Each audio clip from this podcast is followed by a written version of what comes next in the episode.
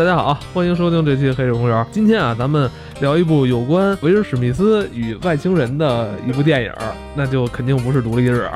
独立日我没看，你知道吗？我是真没看，我真没工夫，我真没工夫，没，我就是说不看。我说听你们那个聊聊，我我我那个回头听听就行了。不行我就再补去，因为最近周末因为我们公司游戏不要上嘛，我一直在加班。做广告吗？做广告吗？给我们公司游戏做广告，呃，不告诉他们。嗯，你们看完之后，当天晚上我问你们好不好看，你们都没有回我，就是我觉得，嗯，因为每个适用人群不一样嘛。其实一我就二十年前嘛，看一的时候，其实我对这类片子的兴趣没有那么的浓烈。嗯，对对对，因为其实它更接近战争片儿，你会发现它的整个利益体系更接近战争片儿。嗯，我我不太，我不这么看，我觉得不是战争片，根本就是一个娱乐片。不要老操人家吧。所以就是，可能就是，我觉得是这样。就我们做这个，如果要做独立日，我后来想了想，可能在内容方面，我们可能也讲不出一集来。其实这个是很关键的。咱们的节目一直不都是以分享推荐为主要的利益嘛？所以我觉得，嗯，既然我们不太喜欢。我们也就不多说什么了，是吧？也不不耽误时间了。我觉得肯定会有很多人喜欢的，因为它里边很多地方跟第一集是有承接的。这种二十年的情怀，对于很多人来讲，肯定是还是有的。我觉得。那你认为，呃，哪些人会会比较喜欢这部电影呢？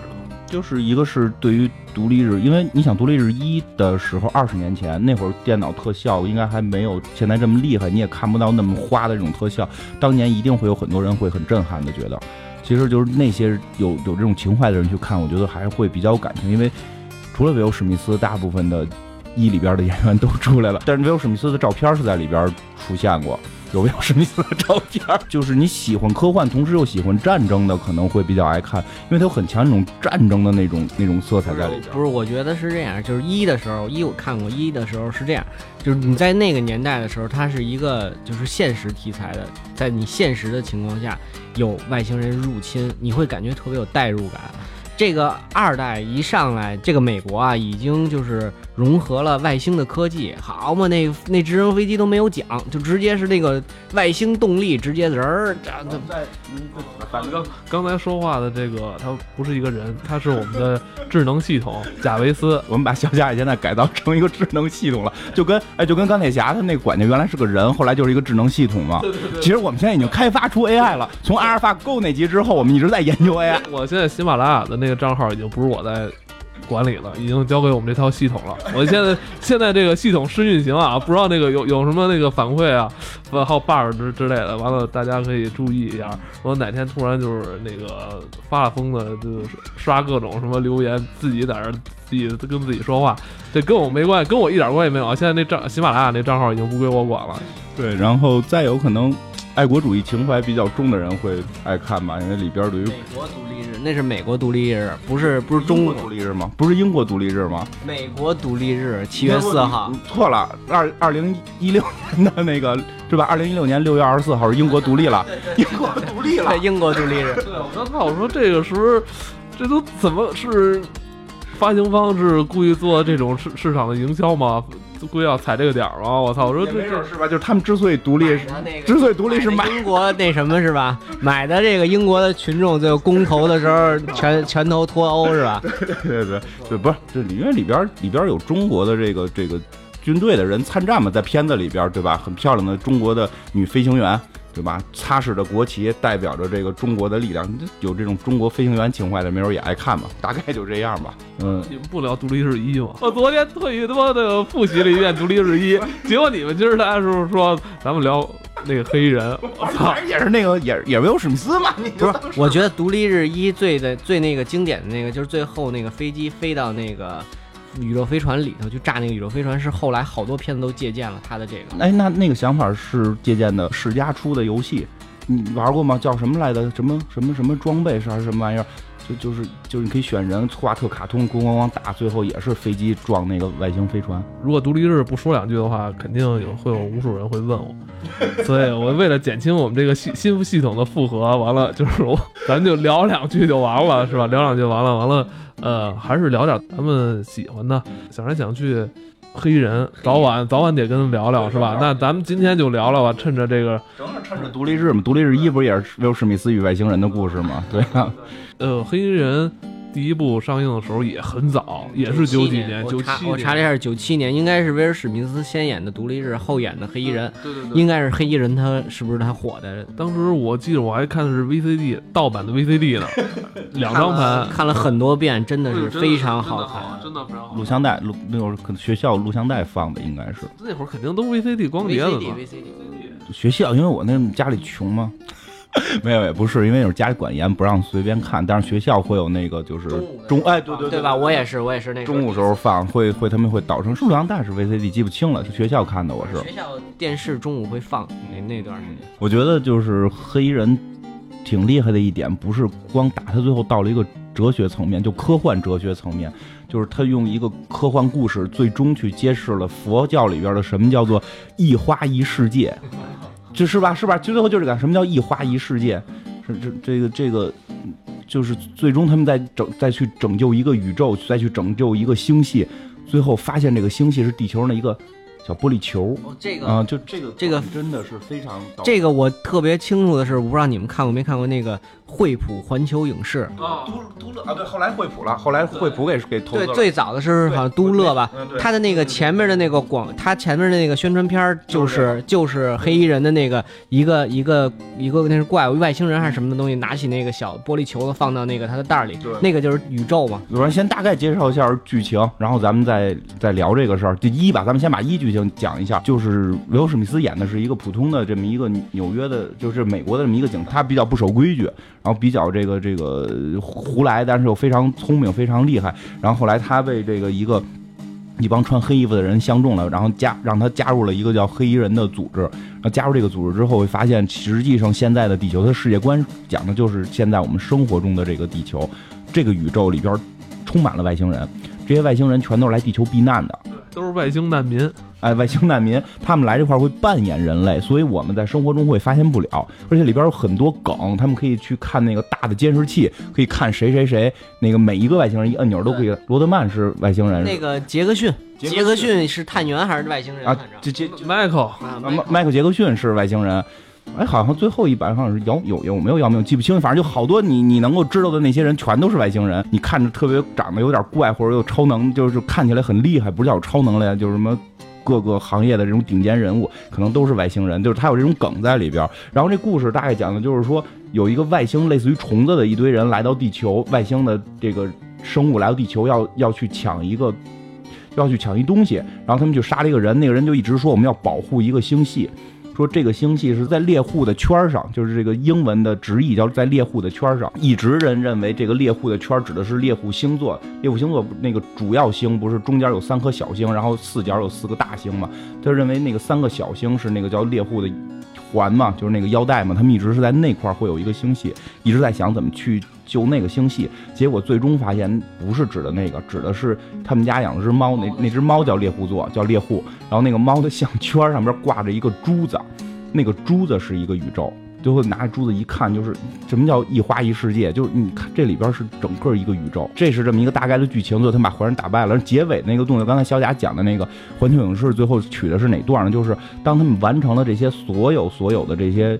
事儿之后结束了，镜头拉起来，从地球拉起来，发现开始一个人，然后拉成一个城市的这个俯视，然后拉成一个国家的俯视，拉成一个地球，然后拉成一个太阳系，拉成到了。一个宇宙，就拉成一个银河，一个宇宙，最后你拉成了。你也是一个玻璃球，然后一个外星人把这个玻璃球捡起来，搁到了。自己的弹球袋里。真的，这个是九七年出的吗？这个是在我在看《骇客帝国》之前觉得最屌的这个科幻利益，就是它真的是有这种哲学层面，我们生活的世界。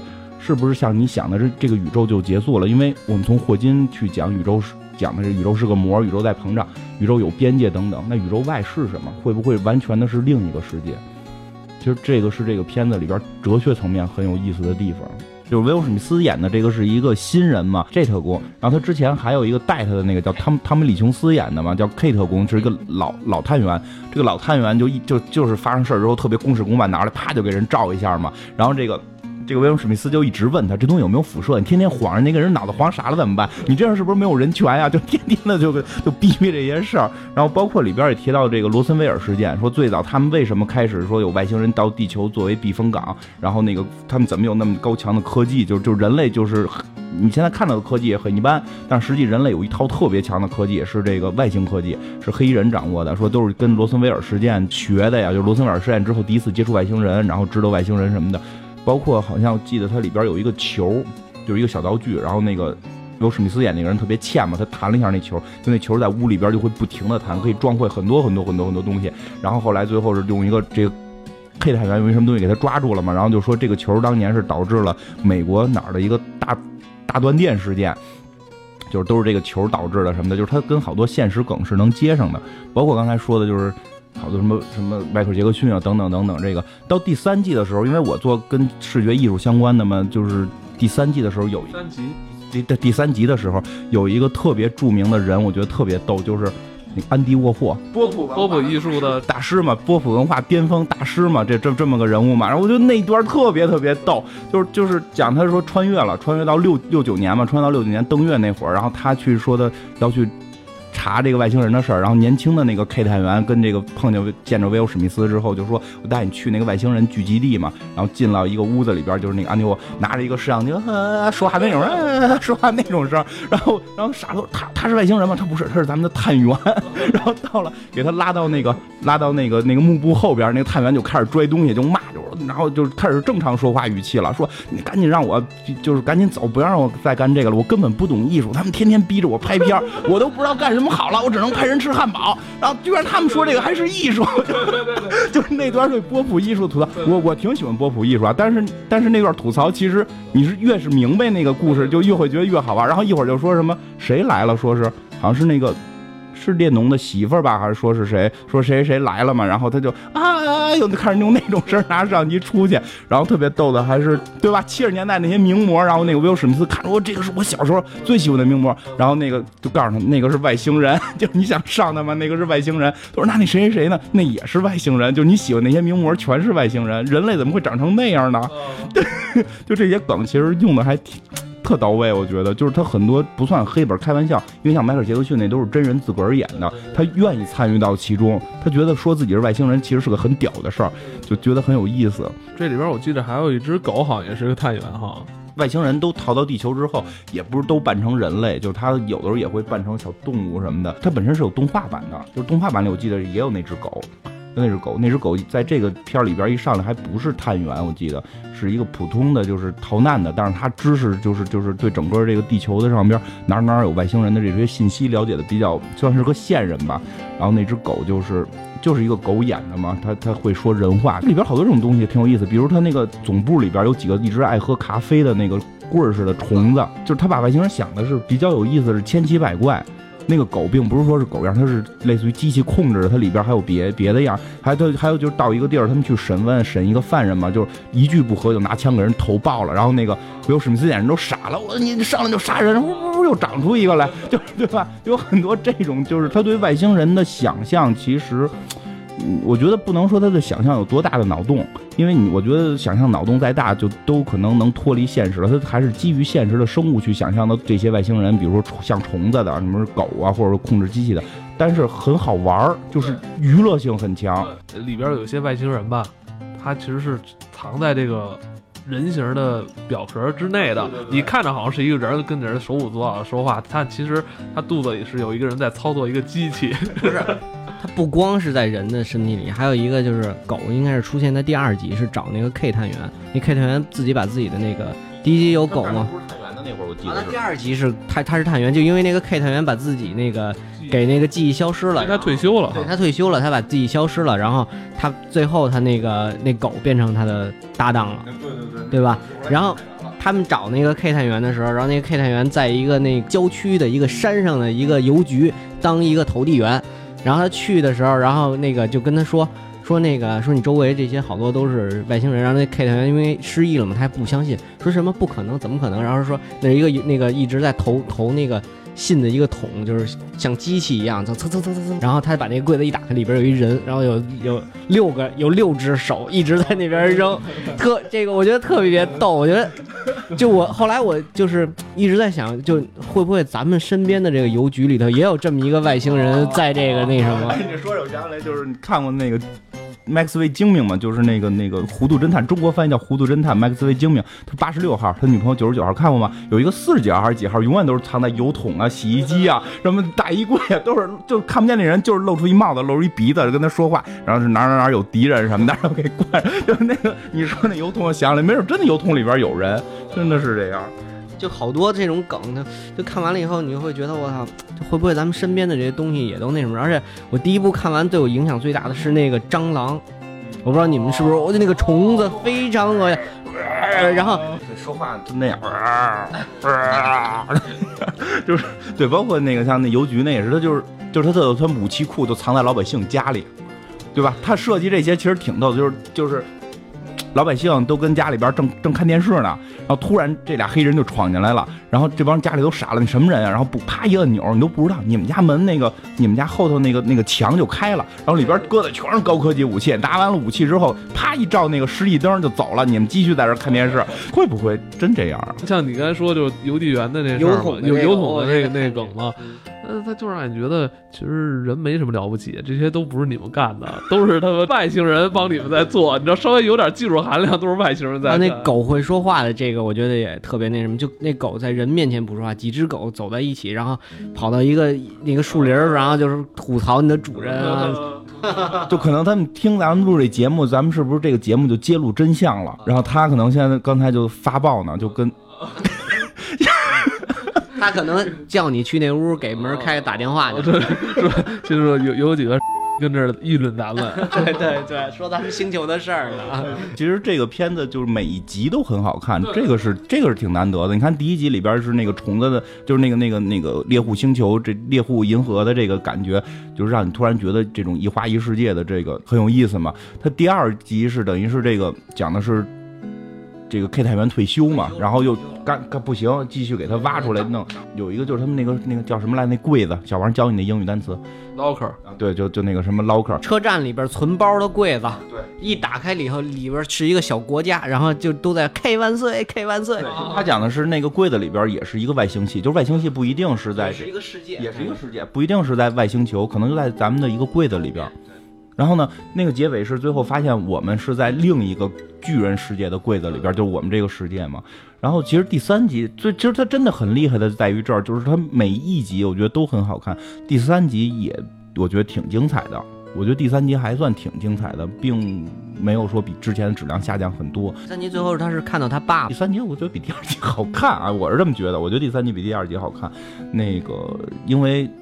就是安迪沃霍那个梗，确实在第三集出现，那个我觉得太精彩了。那一段就是你把那会儿那个艺术，只因为一堆不懂艺术的人，然后和一堆外星人搞出来的，你会这也是争议很大。就是觉得这个你这种这么流行、这么简单的这种东西，它是艺术吗？是吧就很多人受到质疑嘛。结果他把这个弄成这样，很有很好玩。而且他提到了一个登月的梗，就是很多科幻故事里边。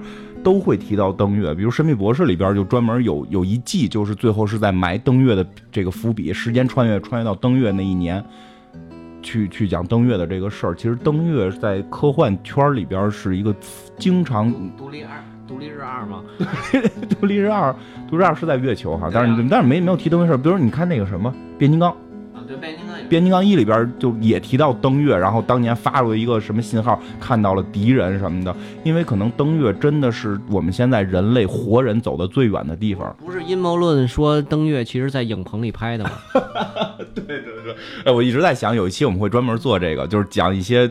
可能我们被骗，阴谋论的些东西，但是但是我们现在没整理好呢。那时候我们会特意去聊这个，就是对，也有这种对于登月是不是真登的这种事儿，就有很多电影里边讲到这个。之前看过很多小说吧，还是里边就讲过，就是月球是特别怪的一颗卫星，围着地球转，但它从来没有被地球的什么引力撕裂什么的，就是它保持一个特别特别科学的一个一个圈儿去去转。登月这事儿可以单独找一期聊嘛。然后就是这它这这个第三集里边讲穿越了嘛，那个他跳上上那个大楼，然后从那个大楼跳下来的话，然后就穿越回去去找那个年轻的 K 探员，对吧？对，就是他穿越的方法也挺挺挺操操蛋的，就算是人家都是做个机器什么的，就给就给他一个破玩意儿，说你这个从楼上往下跳，你从楼上往下跳，从特别高的地儿跳，你就可以穿。你拿着那玩意儿，你哪时候你跳的时候穿不穿呀？对吧？就是，然后他那里边实际后来也是有一些算是小哲学层面的东西出现，就是他们最后是发现了有一个就是全知的一个外星人，这全知外星人就是可以预知未来，他可以通过现在的任何东西一点点的变化，就是这种蝴蝶效应，他可以去推算出整个未来会什么样。比如说，他可以一个人站在一个球场，在球赛还没开始的时候，就球赛还有一个礼拜才开始，就可以在这块已经看到了当就是那天球会踢成什么样。然后，比如你现在那个可能你现在吃了个口香糖，就会导致那场球赛里边的变化。然后，因为它这里边所有逻辑关系，它是能够理清的，就是它去体现了这么一个东西，就是我们这个世界是不是会有这种蝴蝶效应的控制？其实这个这个点又有点深，就是那怎么说呢？就是是不是有随机性？其实《黑衣人三》里边讲的是这种蝴蝶效应会比较强，就是你任何一个动作可能会影响到未来或者影响到整个世界，就把蝴蝶效应的这个功效再往放大了说。蝴蝶效应应该都知道吧？就是说，美国哪儿有一只蝴蝶扇动了一下翅膀，可能导致一个地方的台风，因为它影响了一个空气的流动，从一个细小的这种流动的改变，最后一步一步的去增加，导致了整个世界上边的这个气候的变化。这个东西是不是真的？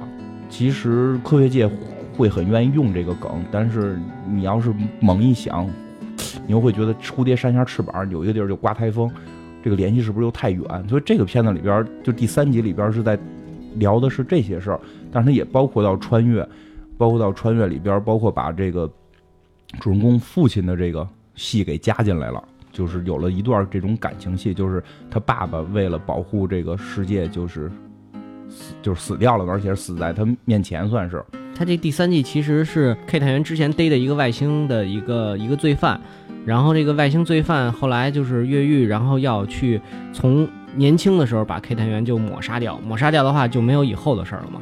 然后他们然后被这个这这探员发现，然后去穿越回到原来的这个年轻的时候的合作，去把那个那个罪犯又抓抓回来的这么一个故事，确实不错。这个我们要想展现现在的这个高科技，很简单，我只要就是说我我黑衣人做的东西，只要比我现在的科技发达，就 OK 了，你就能体现出来它是一个高新科技嘛。但是你要展现一个在六九年的高新科技，就有点复杂，你对吧？如果你在六九年展现一个高新科技是一个手机，打就我们现在的人看觉得很无聊，你手机有什么新鲜的，对吧？所以它要展现那个东西既是高科技，但又有点傻，又有点那个古朴，就所以它里边会什么一个轮子的那个。大摩托，然后那种就是一飞起来就那么就开始乱转的那个让背包什么的，就有很多种特别怪的这 这种东西出现。这方面的想象力还是非常大，而且是搞笑的想象力，就让那东西做完了让你觉得很好玩儿。嗯，其实这片儿最大的地方就是梗比较多，就可笑的地方比较多，笑点特别，就是你说它又有哲学的东西，然后你看起来还特别好玩儿。黑衣人好还有动画片儿是吧？每集一个小故事还是挺不错，有点我感觉那个动画片有点像那个。蜘蛛侠最新出的那个，就是一集一个故事，一集一个故事那种的。蜘蛛侠现在已经不是一集一个故事了，他已经该主线。终极蜘蛛侠第四季已经该主线了，特别屌，你回去看吧，老屌老屌了。然后出来了至少有有那么小二十个青年英雄，就已经不是蜘蛛侠一个人的事儿了，一票。他 说那个那个动画片是这样，那个黑衣人动画片挺好看的，因为它继承了整个继承了黑衣人的这个。电影，因为它本身好像就是说从漫画动画改的嘛，漫画改的，这个谁先有的我说不太好啊，但就是这两个东西互相之间是一脉相承，整个一个风格，很多的搞笑成分在里边。但是跟那个电影有一点区别的是什么？就是这里边那个威尔史密斯演的那个黑人，在动画片里边一直是个新手。他一直是个新手，就是啥都不会，也不能说什么都不会吧，就是在那个 K 探员眼里边是比较年轻、比较毛糙，是一个菜鸟。对，菜鸟是一个菜鸟，但是每回他又都能解决问题，但不是说通过那种正正正确的流程去解决问题，都是一些很怪的手段。然后 K 探员又非常这种这种这个这个业业界老大的这种感觉，这块帮他把持着。然后好像还有这个女的这个外星女探员，也是是人类，就非常更酷一点。所以其实他的人物和故事剧情呢，就是因为它多嘛，所以看起来会比电影的更内容更多，就还挺好看的。最重要的是动画片里也有弗兰克那只狗，对，也有那堆喝咖啡的那些小小虫子人儿，是它都有。所以就是你喜欢，如果说看了这个，你喜欢看这个电影，我觉得这电影只要看过的人，大部分应该都喜欢，因为特别轻松，特别搞笑嘛。你可以去找这个动画片看，动画片可能讲的这个黑人宇宙更完整故事更多。特别完整，这个真是特别完整。这个 K 探员之前跟谁搞过对象啊？然后这些搞对象这些女的后来又去哪儿了？那个 Z 探员跟谁搞过对象啊？然后那些虫子之间是是什么关系啊？就铺的会更完整。就是你看完那个再回来看电影，就会觉得更有意思一点。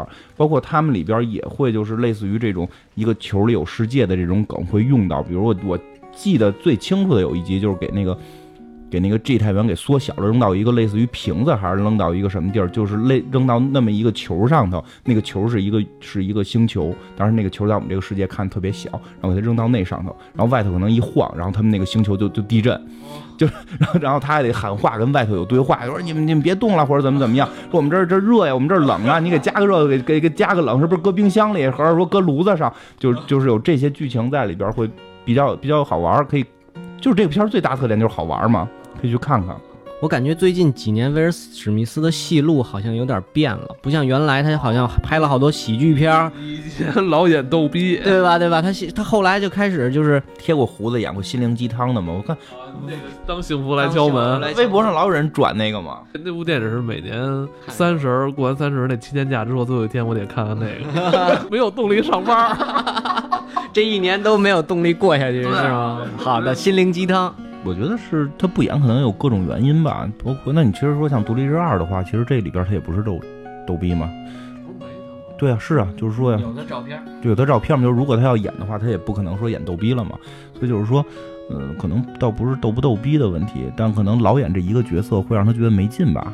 这个或者说是什么地方谈不拢，反正现在片儿里是说是可能会没他，但咱也不知道是不是真没他。他们这种，他们家的不都这样吗？对吧？他媳妇儿不是说不不演戈登式了吗？这不是你说不是也出又出来了吗？对，所以他可能还其实演不演，但是不演也这个 IP 继续延续，就有可能会启用新人嘛，这个是很有可能的。我我个人觉得，我个人觉得这两个人就。汤姆·李琼斯跟这个威尔·史密斯确实演技都非常好，然后这个片子里边拍的这个配合也非常的到位。但是黑衣人的这个 IP 不是说完全寄托于这两个人，就脱离了这两个人，可能也还能看。你只要有那堆搞笑的这堆外星人，你有那堆奇奇怪怪的这种科技，然后你有这种有有一些小的这种哲学。科幻哲学层面的东西就掺掺入进去，如果这三点做到了，这个我相信新片儿还是能好看的。其实对于四来讲，我会担心的，也不能说是担心吧，就是说你可也可以说是寄予期望的吧，就是他还能用什么科幻的层面那种小的哲学的梗用起来，不太好找了，真的是这样，不太好找了。这种一花一世界的，它其实算是用过两次了。然后这种这种蝴蝶效应的也用过一次了。它还能用什么东西能够在最终结尾的时候有一个大的这么一个，也不能说大反转吧，就是结尾的时候有有这么一个让你感受到这个哲学层面的一个体会，然后去总结整个片子。你比如第三集那个结尾是那个全知的那个那个外星人就可以预测的那个外星人，然后跟那个他们李琼斯他们那些黑衣人在一起吃饭，但他们已经把他忘掉了，因为他们穿越时间改变了，所以忘记他了。然后。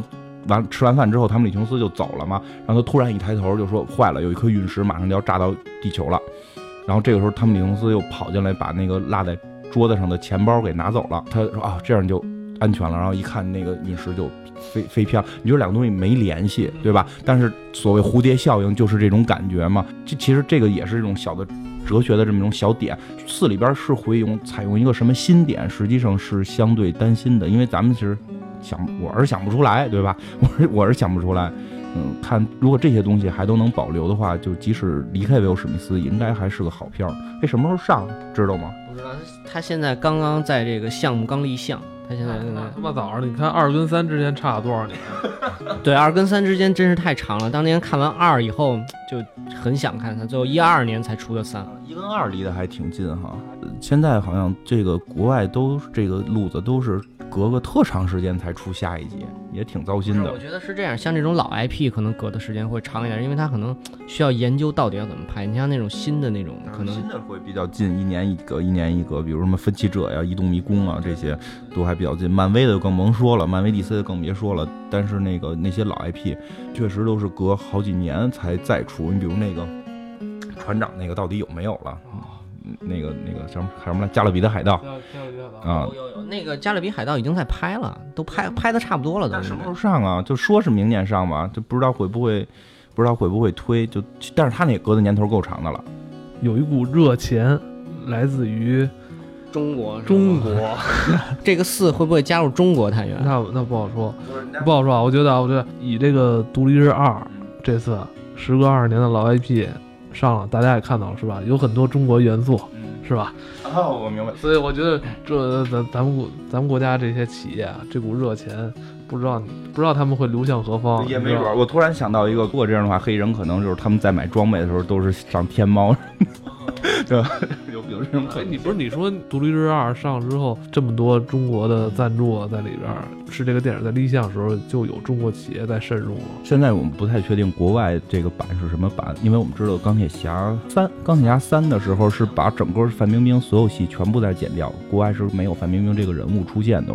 国内是有特别长一段范冰冰的戏嘛，《独立日二》我不知道国外版到底会是什么样。